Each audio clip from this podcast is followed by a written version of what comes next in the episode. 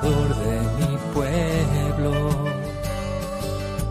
hoy perseguido por servir al Señor. Comienza Francisco y Clara, Camino de Misericordia, un programa dirigido por Fray Juan José Rodríguez.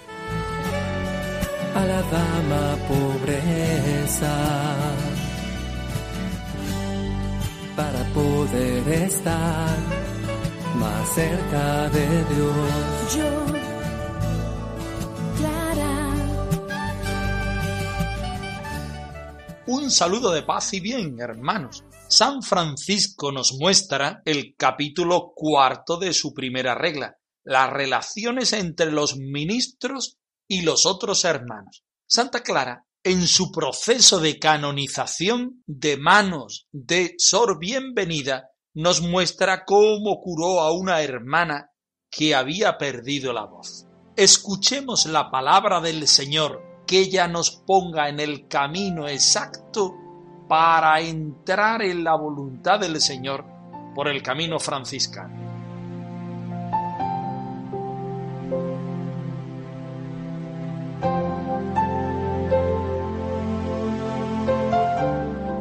Del Evangelio de San Mateo.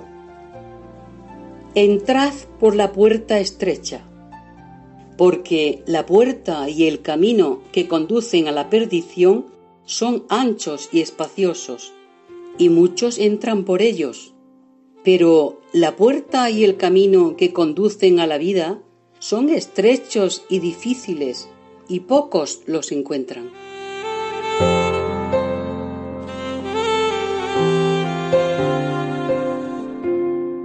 Estamos estudiando la primera regla de San Francisco, aquella que llamamos la regla nobulada, aquella que los hermanos menores no profesamos, pero ciertamente aquella que tenemos que vivir. Después de una presentación de cómo deben vivir los hermanos sin nada propio en castidad, en obediencia, en el capítulo segundo, la admisión de los que quieren venir a esta forma de vida, el capítulo tercero acerca de la oración y el ayuno, en el capítulo cuarto viene cómo los hermanos deben vivir las relaciones entre los ministros y los otros hermanos. Vamos a escuchar el texto.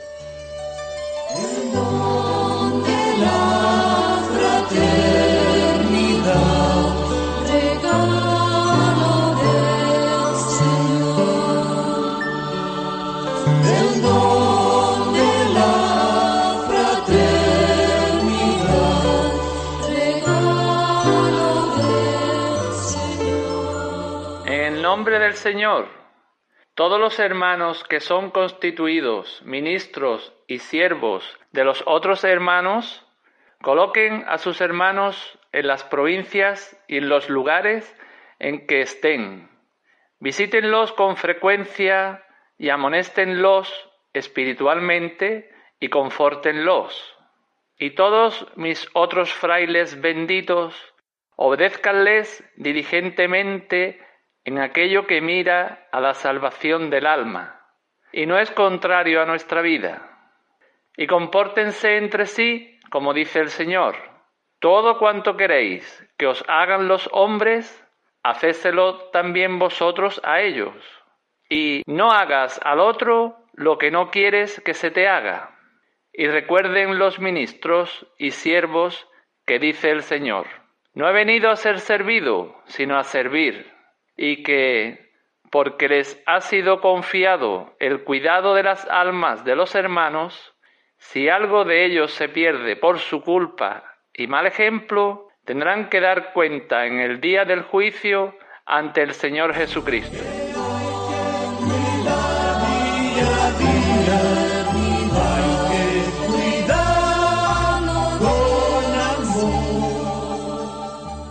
Partimos del texto evangélico de Mateo 7, donde el Señor Jesús nos invita a entrar por la puerta estrecha, camino que conduce a la verdad. porque la puerta y el camino de la perdición nos parece ancho y espacioso, pero nos lleva siempre a la ruina. Sin embargo, el camino estrecho, con sus dificultades, las pocas personas que lo siguen, con las estrecheces posibles, nos llevan a la vida eterna. El camino que nos lleva a la vida eterna es vivir como Jesucristo y encontrarnos en el camino con hermanos que son mediaciones de lo que el Señor quiere decirnos, de cómo el Señor quiere trabajarnos, la posibilidad de juntos buscar el camino. En el capítulo cuarto de la primera regla de San Francisco nos encontramos cómo deben ser estas relaciones. Pero para entenderlo, nosotros debemos saber lo que es un ministro en boca y en el parecer de San Francisco. El ministro es aquel que sirve a los demás. La fraternidad está compuesta por distintos hermanos de distintas edades, culturas, tradiciones, etcétera, etcétera. Los hermanos todos han de servir, pero deben tener uno que anime y sirva de manera especial a la fraternidad entera. Lo que en otra familia religiosa se llama el superior, el prior, el abad, en la familia franciscana se llama el guardián o el ministro. El guardián es aquel que anima la fraternidad local y el ministro es aquel que anima a la fraternidad provincial o a la fraternidad general, es decir, el ministro provincial o el ministro general. Otra de las particularidades franciscanas es que la orden de los hermanos menores, la orden de los frailes franciscanos, está extendida por toda la tierra. Y para que su gobierno y su extensión sea más práctico si cabe, los hermanos están divididos por provincias, que no siempre coinciden con las provincias geográficas de los distintos países. Posiblemente haya provincias que eh, ocupen un país entero y haya países que tengan tres o cuatro provincias al menos en las cuales los hermanos se distribuyen en fraternidades o conventos. Somos lo que somos ante Dios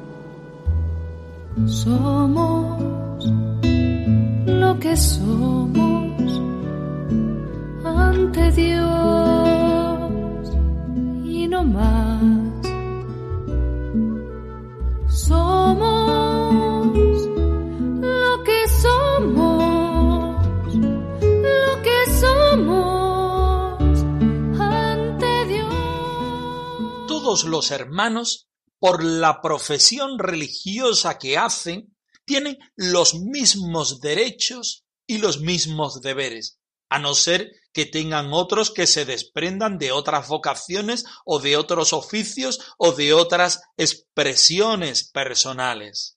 Pero si cabe alguna diferencia es la del servicio, aquella que proviene del ministerio. El hermano ministro debe asistir espiritualmente a los hermanos y debe visitarlos y debe amonestarlos y debe animarlos espiritualmente. Esas son las funciones del ministro, que ya como hemos dicho puede ser el ministro provincial o el ministro general. Y los hermanos, con respecto a los otros hermanos y con respecto a los ministros, ¿qué es lo que deben hacer? Y todos los otros, mis benditos hermanos, los llama benditos porque se encuentra en la parte más débil, en la parte más evangélica, en la parte menor.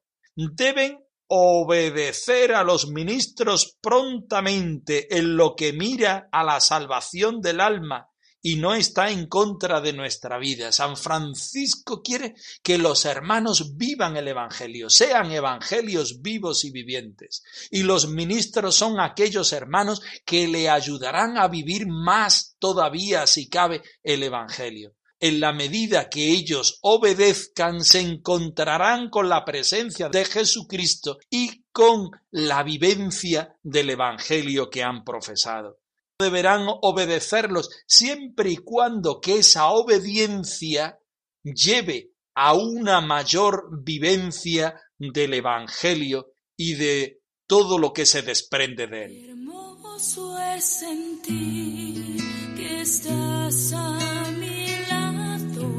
saber que compartes un mismo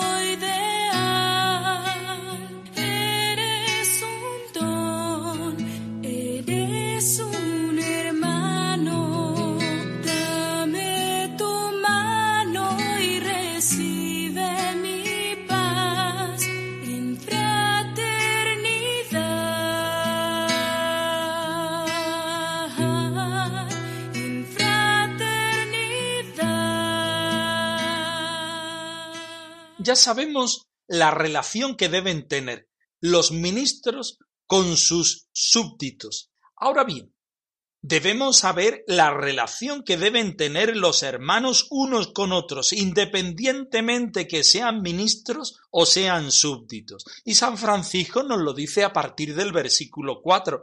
Y pórtense entre sí como dice el Señor. Todo lo que quisierais que os hicieran los hombres, hacédselo también vosotros a ellos, y no hagas a otro lo que no quieres que se te haga a ti. Debemos mirar la necesidad del hermano. Debemos mirar en la cara del hermano el rostro de Dios. Debemos mirar que el Señor nos habla por boca del hermano y obra por las acciones del hermano. En la medida en que nosotros tratemos al hermano según su necesidad, Así nos estaremos encontrando con el mismo Señor. Todo lo que quisierais que os hicieran los hombres, hacedlo también vosotros. Y recuerden, los ministros y siervos, aquí ya no hay diferencia entre uno y otro por el oficio, porque antes y después, incluso durante de los oficios, está la vocación de ser hermano menor. Y recuerden, los ministros y los siervos, todos los hermanos de la fraternidad universal, que dice el Señor, no vine a ser servido, sino a servir, y que les ha sido confiado el cuidado de las almas de los hermanos, de los cuales tendrán que rendir cuentas en el día del juicio ante el Señor Jesucristo, si alguno se pierde por su culpa y por su mal ejemplo. Todos tenemos una tarea en la fraternidad, que es el cuidado del hermano. Si bien nuestro espíritu, nuestra consagración, nuestra vida la debemos guardar en el Señor, la debemos guardar en la vivencia del reino de Dios, también debemos llevar ante el Señor a nuestro hermano, también debemos caminar en fraternidad. El camino cristiano no es para andarlo en la soledad. El camino de la vida no se puede hacer solo. El hermano siempre es un regalo de Dios, no es alguien. Incluso podríamos sentir en algún momento algo que a mí me frena en la vivencia. Quizá el hermano frene aquellas prisas que yo tenga por vivir el reino de Dios, que yo tenga por sentir que voy acercándome al Señor. Quizá el hermano sea aquella piedra de tropiezo, quizá el hermano en ocasiones parece que frena, lo que yo quiero vivir, lo que yo quiero ser en relación al Evangelio. Pero San Francisco, apoyado en el mismísimo Señor Jesucristo, en los mismísimos Evangelios, nos dice, no, nunca jamás. El hermano es la ocasión, el regalo propicio que yo te hago para que tú vayas creciendo en minoridad y vayas entrando en la gloria, viviendo el Evangelio del Señor, sintiendo la vida del reino de Dios en ti y en la fraternidad. Y estás aquí, haciéndote más fuerte cada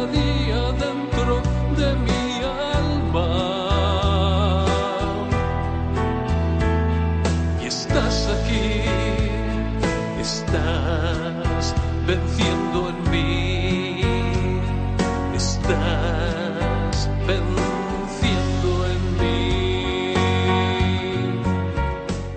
Y vamos en este momento al proceso de canonización de nuestra Madre Santa Clara de Asís. Particularmente estamos con la segunda testigo, Sor Bienvenida de Perusa, que nos muestra hoy cómo la Santa de Asís curó a una hermana que había perdido la voz haciendo sobre ella la señal de la cruz. Y también recuerda el milagro de la vasija de aceite que nos explicaba la primera testigo Sor Pacífica.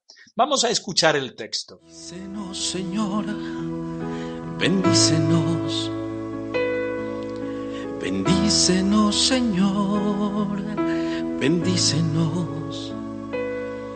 En el nombre del Padre, en el nombre del Hijo, en el nombre del Espíritu Santo. También dijo que habiendo ella, la testigo, perdido la voz hasta el punto de que apenas podía hablar en voz baja, la noche de la Asunción de la Virgen tuvo la visión de que la predicha Madonna Clara la curaba haciendo con su mano la señal de la cruz.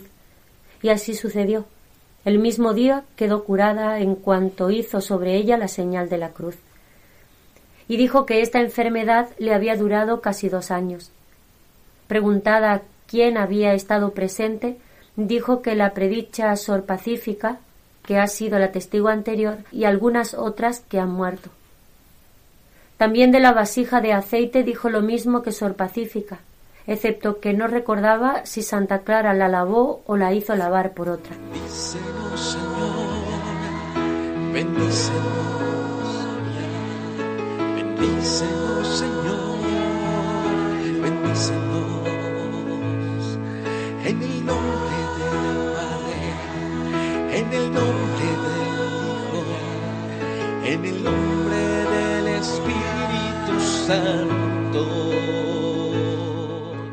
Nos encontramos con un nuevo milagro de Santa Clara. Curó a una hermana que había perdido la voz. No queremos quedarnos en el milagro en sí. Tampoco queremos desdibujar estos rasgos del milagro que evidentemente pasó, según nos cuentan las hermanas. Lo que nosotros pretendemos en este programa y justamente al presentar y al estudiar este trozo del proceso de la canonización es que la vida de Clara está llena de la presencia del Señor. Y en la vida ordinaria se producen hitos y momentos, signos que son extraordinarios. Dentro de la vida cotidiana existe la presencia y la irrupción del Señor, convirtiendo lo ordinario en extraordinario. Cada vez que Clara y sus hermanas miran al Cristo de San Damián, este Cristo que está muerto y a la vez resucitado, surge la vida clariana y surge lo extraordinario de la vida ordinaria. Habiendo ella, la testigo, perdido la voz hasta el punto que apenas podía hablar en voz baja, la noche de la Asunción de la Virgen tuvo la visión de que la predicha Madonna Clara la curaba haciendo con su mano la señal de la cruz. Tenemos la vida fraterna, tenemos la consagración al Señor, Tenemos por otra parte que es el día de la Asunción de la Santísima Virgen María. La Virgen María vuelve otra vez a la realidad de Dios de la cual salió. Y nunca pueden las hermanas olvidar el prodigio de la cruz. La Madre Clara bendice la garganta de esta hermana, que es aquello que en su vida va mal, con la señal de la cruz. Le mete cantidad de presencia de Dios a algo que no está funcionando según Dios. ¿Para qué quiere una hermana pobre de Santa Clara su garganta? Para alabar al Señor. Pero es que resulta, Madre Clara, que esta hermana había perdido la voz. ¿Y qué hacemos ahora? Pues vamos a ponerla en la realidad del Señor. Vamos a meterle la presencia del Señor. Vamos a darle la bendición del Señor. Y lo vamos a hacer sin olvidarnos de la prodigiosa intercesión que supone la Virgen María en una de las advocaciones, en uno de los dogmas, en uno de los misterios más importantes de la Santísima Virgen María, que es la Asunción. Y dijo que esta enfermedad había durado casi dos años. Preguntada quien había estado presente dijo que la predicha Sor Pacífica, que ha sido la testigo anterior, y alguna de las otras hermanas que han muerto. Es curioso que la fraternidad es testigo del bien y del mal de los hermanos. Unimos aquí el capítulo de San Francisco con este eh, prodigio de Santa Clara los hermanos para bien o para mal son bendición del Señor, porque están presentes en los pecados de los hermanos, en la debilidad de los hermanos, pero también están presentes en cómo Dios irrumpe en la vida del hermano, de la hermana, para darle su presencia, para darle su bendición, para darle su curación. Y ya que estamos hablando de lo extraordinario que se hace en la vida ordinaria, la segunda testigo, Sor Bienvenida, nos habla del milagro de la vasija de aceite, que no es otra cosa más que el Señor llena nuestra alcuza de aceite como llena nuestro espíritu de su presencia, de su salvación y de su redención. Y nosotros, que somos una fraternidad de hermanos menores, de hermanas pobres, somos testigos a la vez de ser beneficiarios de los dones del Señor. Porque si vivimos la vida desde el Señor, en el Señor, por el Señor y para el Señor, no nos queremos y no podemos encontrarnos otra realidad distinta a la del Señor mismo. No queremos más que el Señor, pero no queremos menos que el Señor. En nuestra aflicción esperamos la bendición del Señor y la alegría que el Señor solamente puede dar. En nuestra enfermedad esperamos la salud, la del cuerpo y la del espíritu que solamente el Señor Jesús nos puede dar que evidentemente el paso de la vida nos va haciendo cada vez más débiles y habrá un momento en que tendremos que morir, eso está claro, porque somos finitos, porque somos temporales, pero que es verdad que el Señor camina con nosotros a lo largo de la vida y es Él el dispensador de todas las gracias. Las hermanas lo cuentan en el proceso de canonización y todos nos sentimos invitados a vivir de esta realidad y en esta realidad. en tu cruz, fuimos elevados con tu sangre,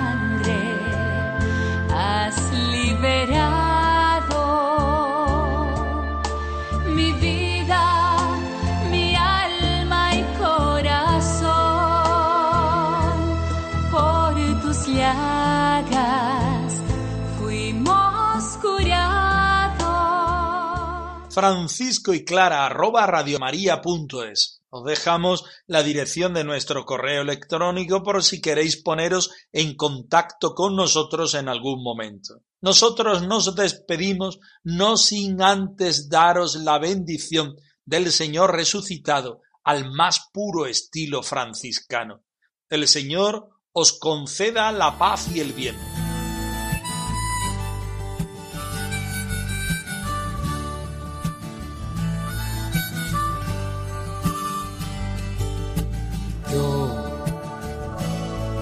Francisco, trovador de mi pueblo, hoy perseguido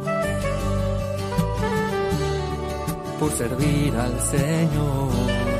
Han escuchado en Radio María Francisco y Clara, Camino de Misericordia, un programa dirigido por Fray Juan José Rodríguez. A la dama para poder estar más cerca de Dios.